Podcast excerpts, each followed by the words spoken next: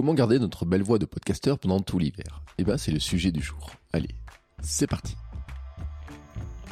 Bonjour, bonjour, c'est Bertrand, je suis podcasteur et je vous aide dans ce podcast, créer un podcast génial maintenant, à créer votre podcast, à développer votre podcast, à le développer sur euh, le plan de la notoriété, sur le plan de l'audience, mais aussi sur le plan de la monétisation. Mais avant de le développer, aujourd'hui, on va parler d'un élément important, c'est votre voix. Oui, oui, votre voix, notre voix à tous, parce que c'est tellement important.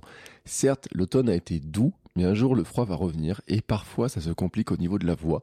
Mais je dis l'automne, l'hiver, bon, mais même l'été, hein, j'ai eu par le passé plusieurs extinctions de voix, dont une notamment particulièrement euh, importante pour enregistrer un épisode sponsorisé par Adidas. Oui, j'avais un épisode sponsorisé par Adidas qui représentait plusieurs milliers d'euros de sponsoring sur kilomètre 42 et j'avais la voix totalement détruite. Vraiment, j'arrivais du mal à parler. J'étais obligé de pousser fort sur la voix. J'ai repoussé même l'enregistrement de l'épisode de plusieurs jours, hein, de 2-3 jours pour essayer de la récupérer. Et ça a été très compliqué. C'est un épisode dont la qualité, j'en suis très content, j'en suis très fier. Mais vraiment, vraiment, ce jour-là, j'ai eu beaucoup, beaucoup de difficultés à enregistrer l'épisode. Au niveau de la voix, c'était très compliqué. Une autre fois, j'ai grugé sur un épisode de votre coach web avec la synthèse vocale de mon ordinateur avant de faire une pause deux semaines car je ne pouvais plus du tout parler. Donc euh, bah, le premier jour, j'ai dit bah tiens, je vais faire un petit euh, euh, texte que je l'ai fait lire par mon ordinateur. J'ai enregistré ça, c'était une petite minute. Et ensuite, eh ben, j'ai fait une pause. Alors qu'à l'époque, sur votre coach web, j'enregistrais tous les jours de la semaine, 5 jours sur 7, hein, j'enregistrais. À une époque, hein, même j'ai commencé ce podcast en 7 jours sur 7. Là, j'étais passé en 5 jours sur 7 et j'étais incapable pendant deux semaines de parler, donc j'avais fait une pause du podcast. L'an dernier encore, j'ai eu plusieurs semaines avec la voix très abîmée, j'ai des interviews, des, euh, de différents épisodes de mes différents podcasts où on entend que j'ai une voix qui est vraiment très abîmée, où j'ai du mal à parler, où euh, même j'ai des invités qui m'ont dit ça va aller, ça va aller. Bah oui, ça va aller. Voilà, oui, ça va aller. Hein. Il faut faire euh, en sorte que ça aille parce que de toute façon, moi, le conseil que je donne toujours, c'est que le but avec nos podcasts, quand on veut développer son podcast, c'est qu'il faut être présent au rendez-vous. On donne un rendez-vous, il faut être faire, il en sorte d'être présent au rendez-vous.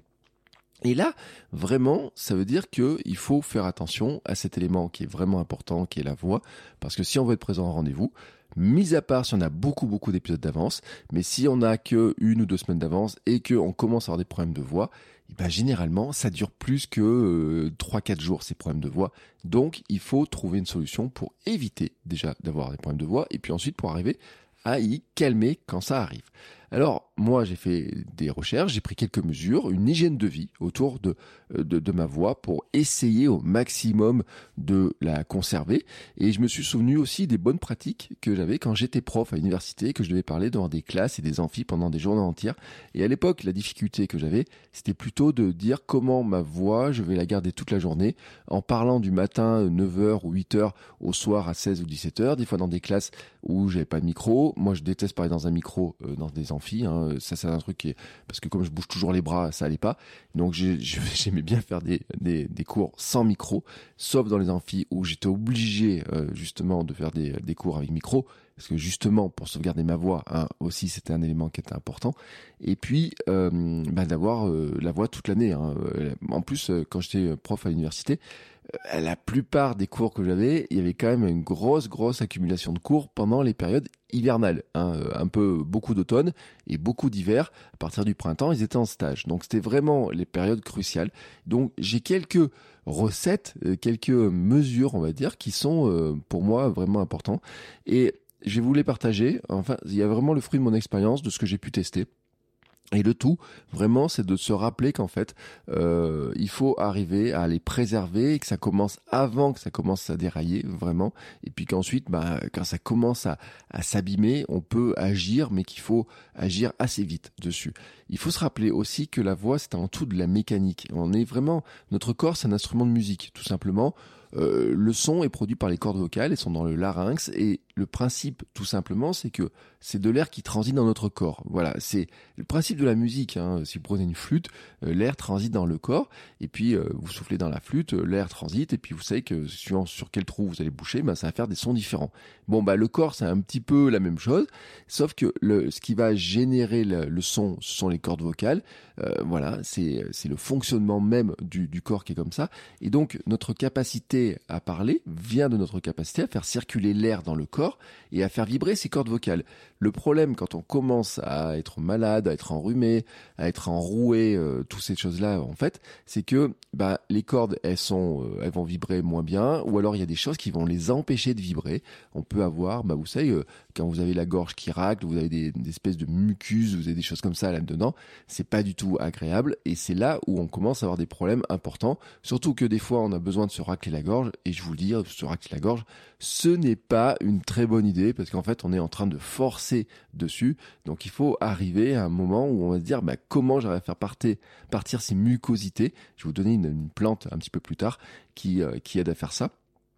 Mais déjà, il faut, il faut éviter d'arriver dans cette situation-là. C'est pour ça que je vous donne trois grands conseils. Euh, oui, trois grands conseils. Peut-être qu'il y en a un peu plus que trois, il y en a peut-être même cinq. Mais euh, je les ai mis dans deux catégories. Et la première catégorie, c'est prévenir. D'abord, pour prévenir, c'est se couvrir le cou. Vraiment, euh, il y a des personnes qui sont plus sensibles que d'autres au froid dans le cou. C'est valable l'été, mais c'est valable euh, l'hiver surtout, mais l'été aussi avec la climatisation. Euh, il y a des gens qui sont, et moi j'en ai fait partie à une époque parce que j'ai même pris une angine en plein été au mois de juillet. J'ai pris une angine en plein été pendant le mois de juillet, donc je sais que c'est possible aussi que j'ai, on peut avoir des sensibilités. Et avec, ça peut être, euh, vous savez, la climatisation, les ventilateurs, ça peut être euh, le vent, des choses comme ça. Et l'hiver, bon, il y a plus de vent, il y a plus de froid. Et moi, vraiment, je sais que quelque chose qui est vraiment important, c'est de euh, mettre un petit, euh, un petit foulard, une petite écharpe quand je sors. Quand je vais courir, je mets ce qu'on appelle un buff, c'est-à-dire un foulard assez léger autour du cou. Vous savez, euh, alors buff c'est la marque en fait, mais je sais pas comment on appelle ça. Alors les buffs en fait, c'est une espèce de, tour de cou qui, pas comme une écharpe, c'est un tour de cou qui est, qui est cousu quoi entièrement. Donc vous l'enfilez par la tête. D'ailleurs, on peut le mettre, le principe du buff, c'est que vous pouvez le mettre sur la tête pour attacher des cheveux, comme vous pouvez le mettre dans le cou pour protéger le cou, comme vous pouvez le mettre au poignet pour euh, vous essuyer. Enfin, il y a plein de plein de trucs qu'on peut faire avec un buff. Et le, moi, je trouve que j'en ai. Alors, les coureurs, en fait, on en a même, euh, on en gagne souvent à droite à gauche sur les courses, etc. Moi, je m'en suis fait offrir un à Noël qui était un peu plus joli, et j'en ai peut-être une dizaine à la maison. Mais je sais que à partir de là, de la période là où on commence, j'ai fait une course samedi dernier où j'avais, j'en ai mis un d'ailleurs, euh, parce qu'il faisait plus frais, il faisait 3-4 degrés au départ, donc j'en ai mis un.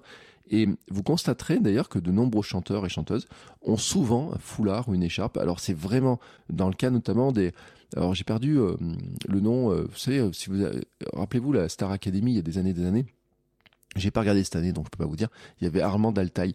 Et Armand Altaï, il avait toujours un gros foulard, une grosse écharpe autour du cou. Mais en fait, les euh, chanteurs dans le lyrique, mais je pense que la plupart des chanteurs, euh, on le voit moins euh, à la télé quand ils sont sur scène et autres. Mais quand ils sont, quand on voit des reportages sur les coulisses, on les voit souvent avec ça. Alors j'ai aussi le cas, je me rappelle de Céline Dion. Vous savez, on avait beaucoup parlé d'elle quand elle chantait à Las Vegas, qu'elle s'empêchait de parler toute la journée pour pas fatiguer la voix, mais aussi elle couvrait beaucoup le cou justement pour garder, euh, éviter en fait que bah, autour du, cou, autour du larynx, en fait, il y ait de l'air, du courant d'air, des choses comme ça qui viennent un petit peu altérer euh, le bon fonctionnement. L'autre problème, vraiment un problème majeur euh, qu'on peut avoir sur les cordes vocales, c'est un problème d'hydratation. De toute façon, l'eau, c'est vraiment élément, c'est vraiment un élément important. Vous savez, on dit que c'est 80% de la terre, que 80% du corps. Alors, selon notre âge, il faut savoir d'ailleurs que on s'assèche au fur et à mesure de notre vie. Euh, un enfant a 86% d'eau, je crois, dans son corps. Quand une personne âgée en a 50 euh, ou 60%. Donc, en vieillissant, en fait, on perd de l'eau. Voilà, on s'assèche. Alors, euh, j'ai même eu un invité dans Sport Nutrition qui m'avait dit, qui m'a expliqué, m'avait dit d'ailleurs, on peut penser que euh, on meurt quand on est vraiment desséché. C'est-à-dire que euh, les personnes âgées se dessèchent petit à petit, elles perdent, et on sait qu'elles boivent de moins en moins, qu'elles ont moins en envie de boire, et qu'il y a un stade en fait où, euh, en vieillissant, bah, on, finit par se déshydrater de plus en plus. c'est comme ça, et que bah, à sa mort, on est vraiment dans un stade où on a vraiment plus beaucoup moins d'eau qu'à la naissance. Mais c'est vrai. Ça c'est une anecdote que je vous donne que m'a donné un invité, mais c'est vrai que quand on regarde les chiffres, on sait que un enfant a plus d'eau qu'un adulte dans le corps. Et pour les cordes vocales, eh ben l'hydratation c'est bien. Les cordes vocales, elles sont vraiment très sensibles à l'hydratation. Et c'est vraiment d'autant plus important, je trouve, dans ces périodes-là où on va remettre le chauffage. Euh, parce que euh, si vous avez du chauffage un peu fort, ça assèche l'air. Et c'est là tout de suite, euh, vous allez le sentir euh, très rapidement que le matin, vous pouvez avoir la, bouche plus pâteuse, que vous pouvez euh, avoir le, sentiment un petit peu que le moins, moins, moins bien respirer, enfin que voilà. Donc certains, selon les maisons, vous savez, vous pouvez mettre des bols d'eau pour hydrater, pour mettre un peu de d'eau dans l'air, hein, j'ai envie de dire, je sais pas trop comment on pourrait dire ça, mais la règle, vraiment la règle importante et qui est valable toute l'année, c'est de boire de toute la journée en fait. Et ce n'est pas euh, boire juste avant d'enregistrer, c'est vraiment de boire de l'eau toute la journée parce que le temps que vous buviez l'eau en fait, c'est sûr qu'elle passe sur les cordes vocales, elle passe, ça passe dans le larynx. Mais en fait, le temps que le corps l'utilise, euh, l'eau elle va descendre dans, euh, dans l'estomac tout simplement. Le temps que le, corps utilise l'eau et fasse remonter, hydrate le corps, j'ai envie de dire, il faut bien deux heures. Donc c'est pas juste de boire un verre d'eau avant d'enregistrer qui va vous permettre d'avoir les cordes vocales bien hydratées. Non, c'est de boire tout le temps, en fait, toute la journée, tout au long de la journée, de boire. Euh, là encore, hein, si vous regardez les chanteurs, ils ont toujours une bouteille d'eau avec eux. Et là, on les voit aussi dans les concerts, on les voit boire, on les voit aussi euh, dans les émissions, vous les voyez, c'est un peu comme les sportifs. J'ai envie de dire, de toute façon, un chanteur pro, ou pas ou pas pro, c'est un sportif de haut niveau. Hein, euh, sauf que il est sportif de haut niveau avec sa technique de respiration et ses techniques autour des cordes vocales. Donc c'est vraiment un élément qui est vraiment important, c'est de boire toute la journée et principalement de l'eau. Oui, le corps il a avant tout besoin d'eau. Euh, vous pouvez boire autre chose que de l'eau, euh, eau plus citron. Oui, je sais, ça reste de l'eau. De l'infusion, un peu de jus de pomme. Hein. On dit que le jus de pomme euh, fait partie euh, des, des, des, des, boissons qui permettent d'avoir une meilleure voix, d'éviter d'avoir notamment sur des choses aussi dans la bouche, c'est pour éviter d'avoir des, bruits de bouche, des choses comme ça. Donc on, dit que le jus de pomme c'est bon, mais enfin si vous buvez du jus de pomme toute la journée, c'est attention, hein, c'est que euh, un verre de jus de pomme c'est plusieurs pommes, donc c'est bourré de sucre. Donc mon côté sportif ne va pas vous inviter à boire des jus de pomme en permanence, parce que à la fin de votre journée, vous aurez mangé tellement de sucre que vous serez pas en très bonne santé non plus. Donc le jus de pomme limité, hein, voilà, euh, mais ça fait partie des astuces qu'on trouve souvent. C'est mieux aussi si l'eau est à température ambiante hein, ou euh, un peu tiède. Euh, moi, j'évite le très froid et le très chaud. Euh, j'ai une à la maison quand je fais de, de l'infusion, on a une bouilloire à température réglable. moi, on sait quand je passe parce que je la mets jamais au-dessus de 65-70 parce que j'aime bien boire un peu tiède comme ça et je bois rarement d'eau du frigo maintenant. Enfin, on fait un mélange en fait où souvent c'est un peu d'eau du frigo et un peu d'eau à température ambiante mais rarement, rarement de l'eau directement qui sort du frigo et euh, rarement aussi de, de l'eau très très chaude. Euh, et puis euh, j'évite aussi les sodas. Là encore, hein, c'est bon pour la santé, mais c'est aussi bon pour les cordes vocales. L'alcool n'est pas très bon pour les cordes vocales aussi. Le café non plus, je trouve qu'il n'est pas extrêmement bon pour les cordes vocales ni pour la, la bouche, ça assèche. On a tendance à avoir une bouche un peu plus pâteuse aussi après.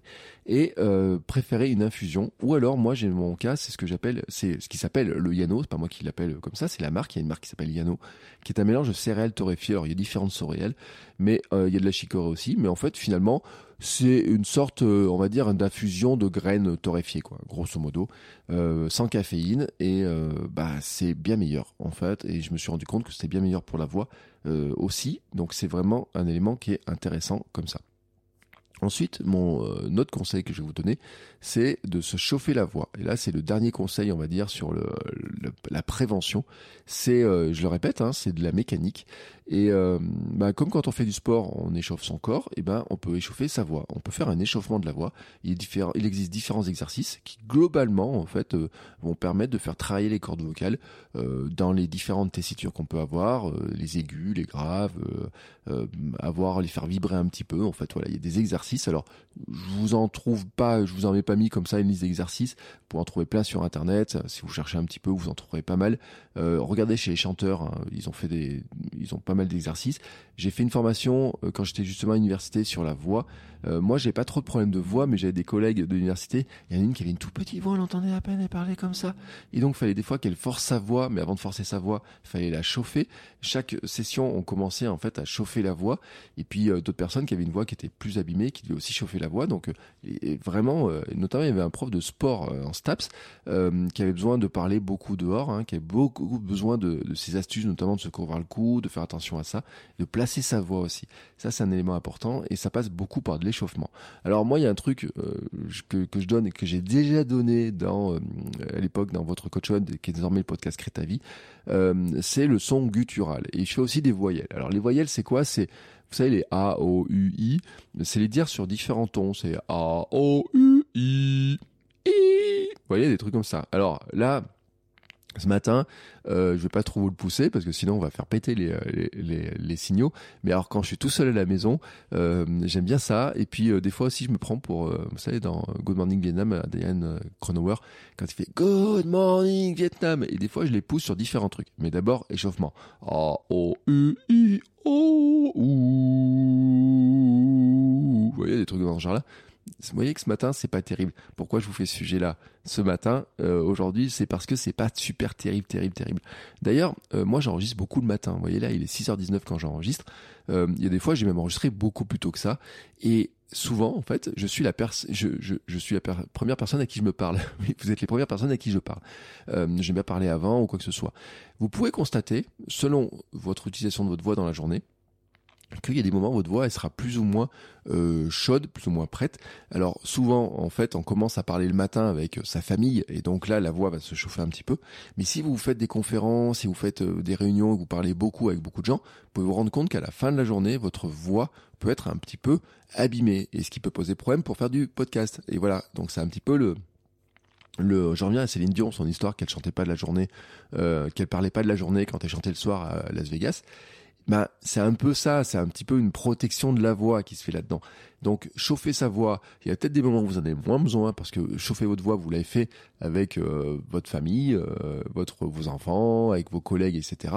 Mais il se peut qu'à la fin de la journée, bah, vous ayez aussi besoin peut-être de la la chauffer en fait pour j'ai envie de dire pour la remettre un petit peu en état de fonctionner juste avant de commencer à faire votre podcast. Euh, là, je vous ai parlé des voyelles et il y a un son guttural que j'aime bien et qui là marche bien parce qu'en fait, ça permet de faire passer l'air euh, dans toute la colonne là, qui est vraiment euh, qui est intéressant. C'est un espèce de truc qui ferait des variations comme ça là. Donc, vous inspirez un grand coup vous gonflez bien le ventre et puis vous allez pouvoir faire sortir l'air avec des, ces variations comme ça. Et moi, je, trouve que c'est, euh, on s'est même moqué de moi un jour quand j'avais fait ça dans, un épisode justement de votre coach web. Mais franchement, ça marche super bien. Et tous les matins, vous m'entendrez faire. Alors, vous m'entendrez pas parce que j'enregistre très rarement euh, ce son-là. Euh, vous faites partie des privilégiés à voir cette, euh, ce petit, ces petits trucs. Mais ce truc-là, là, ce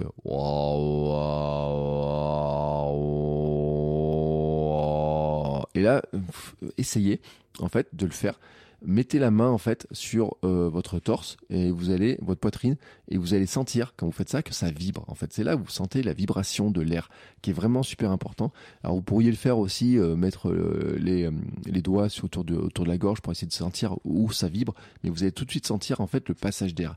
Et cet exercice est très bon pour ça et en même temps il est bon parce qu'il fait vibrer les petites cordes. Et vous savez les cordes vocales c'est tout petit, hein, c'est minuscule. c'est elles s'écartent hein, tout simplement. Euh, elles se rejoignent et s'écartent, elles vibrent pour faire des sons. Et donc, faut les faire travailler. Il y a des, on pourrait dire aussi, et je crois qu'il y a des histoires de souplesse aussi sur les cordes, etc. Et que quand elles finissent par s'abîmer, aussi aussi parce qu'elles sont moins souples à cause de l'hydratation, aussi parce qu'on les travaille moins, et aussi parce que ben, on va y mettre plein d'aliments, de sucre, d'alcool et tout, qui vont un peu leur abîmer leur euh, leur consistance aussi, et qui des fois peuvent même mettre des, euh, vous savez, après il y a des maladies dessus euh, qui les empêchent de bien fonctionner. Bon, voilà. Là, on était sur vraiment les exercices, on va dire un peu de d'hygiène de, vie, de prévention, pour vraiment essayer d'être d'avoir euh, de la conserver au maximum. Mais des fois, il, arrive hein, que ça marche pas très bien et que ça finisse par un petit peu déraper euh, et qu'on commence à avoir quelques soucis. Alors je sais, je sais hein, que des fois, quand on a la voix qui est un petit peu enrouée, ça fait un peu une voix à la Barry White. On est assez content quand on a une voix à la Barry White. Ça dépend si on est un homme ou une femme. Ça dépend aussi si on aime bien son voix. Il y a des hommes hein, qui aimeraient bien avoir une voix plus grave. Quand j'étais justement sur les formations voix, il y avait des hommes qui voulaient avoir une voix plus grave, qui, euh, qui aimeraient bien avoir une voix qui soit plus grave, etc. Il y avait des femmes, je vous ai dit, qui aimeraient avoir une voix plus forte, plus puissante, pour pouvoir plus s'imposer. C'est vraiment un outil qui est vraiment important. Et rappelez-vous, Emmanuel Macron, euh, dans sa première campagne présidentielle, tout le monde s'était moqué de lui quand sa voix avait déraillé, mais il avait un coach vocal. Il avait un coach vocal aussi pour ça. Hein. Donc c'est vraiment un élément qui est important. Et de trouver, en fait, d'avoir sa voix, vous savez, il y a des, moi on me le dit souvent, on me dit, bah tiens, euh, moi j'aime bien ta voix dans le podcast. Euh, plusieurs personnes m'ont dit que j'avais une voix particulière, en tout cas qu'elles aimaient bien ma voix à moi. Donc c'est important, hein, quand on sent qu'elle commence un petit peu à dérailler à partir dans notre sens, on peut se dire ouais bah, sur le coup ça me la rend un peu plus grave c'est sympa. Le problème c'est qu'à force de la rendre un peu trop grave et qu'elle continue à s'abîmer et eh ben vous allez euh, elle va finir par un moment donné vous allez vraiment forcer dessus en fait. Le risque c'est de forcer dessus. Donc on va éviter de forcer dessus et vraiment euh, abîmer les cordes vocales et euh, se retrouver dans une situation où comme moi euh, les années précédentes, je me retrouve dans deux trois semaines. Euh, ça durait presque un mois, hein, le plus long où j'avais la voix qui était vraiment problématique, parce qu'en enregistrant presque tous les jours et donc tous les jours parler, parler, parler, parler, au bout d'un moment, ça se soigne plus. Donc il y a quelques méthodes et notamment il y a une plante euh, qui s'appelle. Hmm.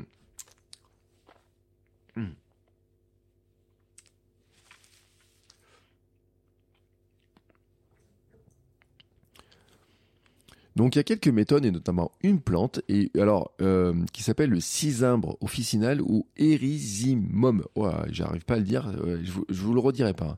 Euh, son nom vient du grec, euh, si on pourrait le traduire par sauver et les récits et poèmes en fait. Voilà, c'était connu en fait comme étant l'herbe au chantre. Euh, selon Racine, elle aurait aidé le poète Nicolas Boileau d'ailleurs à retrouver sa voix. Il était assez étonné de l'efficacité de cette plante sur la voix de Nicolas Boileau. Voilà, c'est euh, l'histoire un petit peu. Alors est-ce qu'elle est vraie ou pas C'est ce que j'ai dans mes notes. J'avais trouvé ça un jour dans mes recherches. Euh, et l'irisimum a prouvé son efficacité en fait dans les cas des laryngites et les pharyngites et notamment euh, les scientifiques, euh, il y a une centaine d'études hein, où elle est citée euh, dans PubMed, s'accordent à dire qu'en fait, elle permet de redonner ou, éclaircir la voix en fait. alors, je vous, passe les détails techniques, mais on va dire qu'en fait, il y a une sorte de mucilage. Hein. voilà, c'est comment la plante réagit avec le contact de l'eau fait qu'en fait, elle va permettre notamment de nettoyer un petit peu autour des cordes vocales. Elle va permettre de faire partir un petit peu, vous savez, les expectorations que vous pouvez avoir, les peut-être euh, les trucs qui vous gratouillent dans le fond de la gorge. Et euh, donc c'est en ça, elle fait partie des plantes qui sont réputées, qui sont vraiment. Si vous cherchez une plante sur la voie, c'est vraiment la plante. On va pas vous dire boire du tilleul ou je sais pas quoi. C'est vraiment la plante qu'on utilise le plus, qui est vraiment la plus utilisée. Mais c'est pas la plus facile à trouver. Hein. Si vous allez au supermarché, il y a très peu de chances que vous arrivez à la trouver. Euh, J'avais euh, notamment lu aussi, et là c'est à vérifier, et c'est ce qui est bien, c'est que si vous avez, euh, vous avez peut-être, vous la trouverez pas en magasin bio non plus. Moi, j'ai jamais vu dans un magasin bio.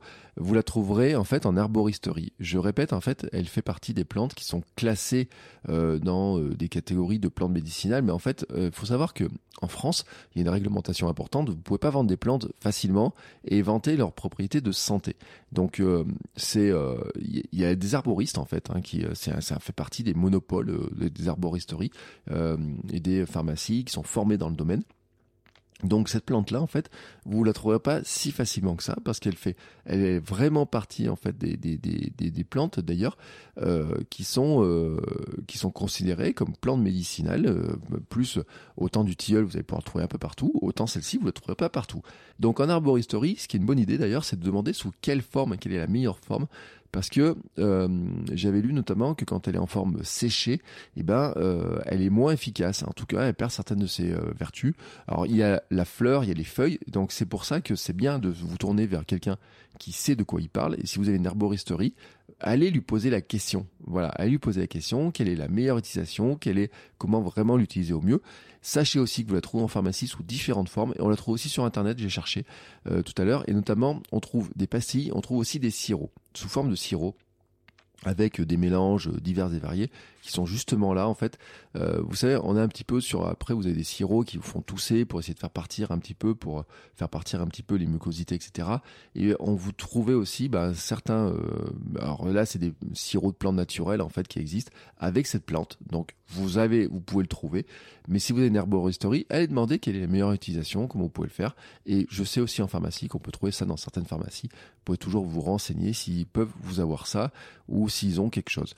Après, vraiment, euh, pour reparler des, des, pastilles, c'est ma dernière astuce. Moi, j'en ai consommé beaucoup, beaucoup, beaucoup de pastilles, euh, de différentes formes, euh, des pastilles au miel. j'avais toujours un moment dans mon sac, j'avais des, des, bonbons, des ricolas, j'avais toujours des trucs comme ça. Je n'ai jamais trouvé quelque chose qui soit vraiment extrêmement efficace. J'aime bien les pastilles Vichy. J'ai consommé beaucoup de pastilles Vichy, j'en consomme encore un petit peu.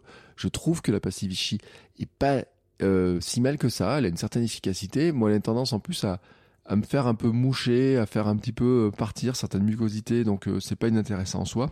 Mais en plus, j'aime bien le goût. Donc, mais après, sur la voix, je peux pas vous garantir qu'une pastille Vichy soit très efficace.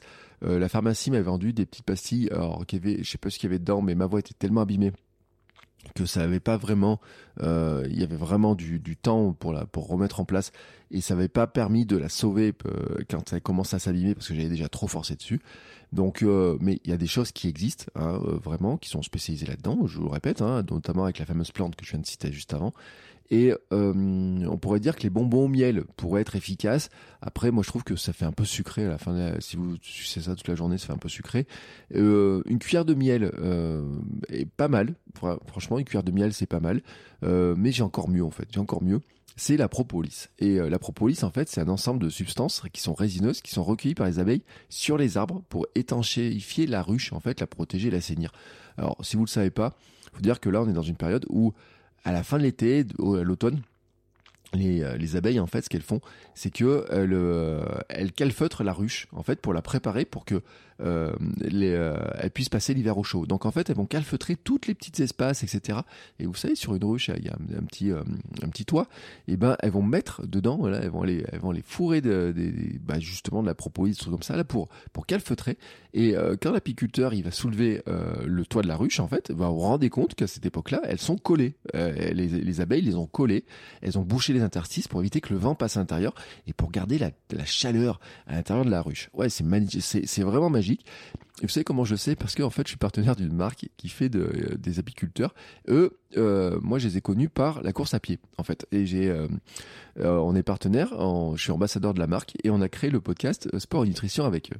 Et c'est dans leur gamme de produits, ils ont justement de la propolis. Alors, la propolis, ce qui se passe, c'est que elle a été, il y a des, vous savez, des médecins et tout, ont mis en avant ces actifs assainissants antibactérien et purifiant. C'est-à-dire que les, euh, il y a eu des études qui ont été faites dessus qui montrent que elles sont intéressantes, que la propolis est intéressante, les propriétés sont assainissantes, sont connues et largement utilisées dans la pharmacopée globale et euh, qui a eu des, des, médecins. Vous savez, à une époque, les médecins, euh, euh, si vous regardez les écrits, il y a quand même beaucoup de médecins qui ont utilisé les plantes, même si maintenant on le voit moins, mais il y a beaucoup de médicaments qui sont basés sur les plantes, mais vous avez aussi beaucoup de médecins dans l'histoire hein, qui ont dit, bah tiens, telle plante, tel produit est vraiment bénéfique pour telle ou telle chose. Bon là, vous trouverez le nom notamment du docteur Sauvager.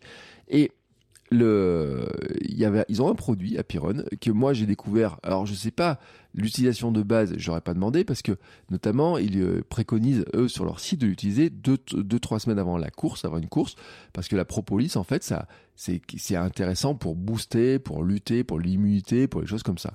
Alors ils ont un miel avec de la propolis qui est mélangé, qui est alors un régal, mais alors tellement un régal que vous allez manger ça comme une comme de la euh, comme de la pâte à tartiner, ça a vraiment ce goût-là. Donc ça, bon voilà, hein, avec euh, parcimonie.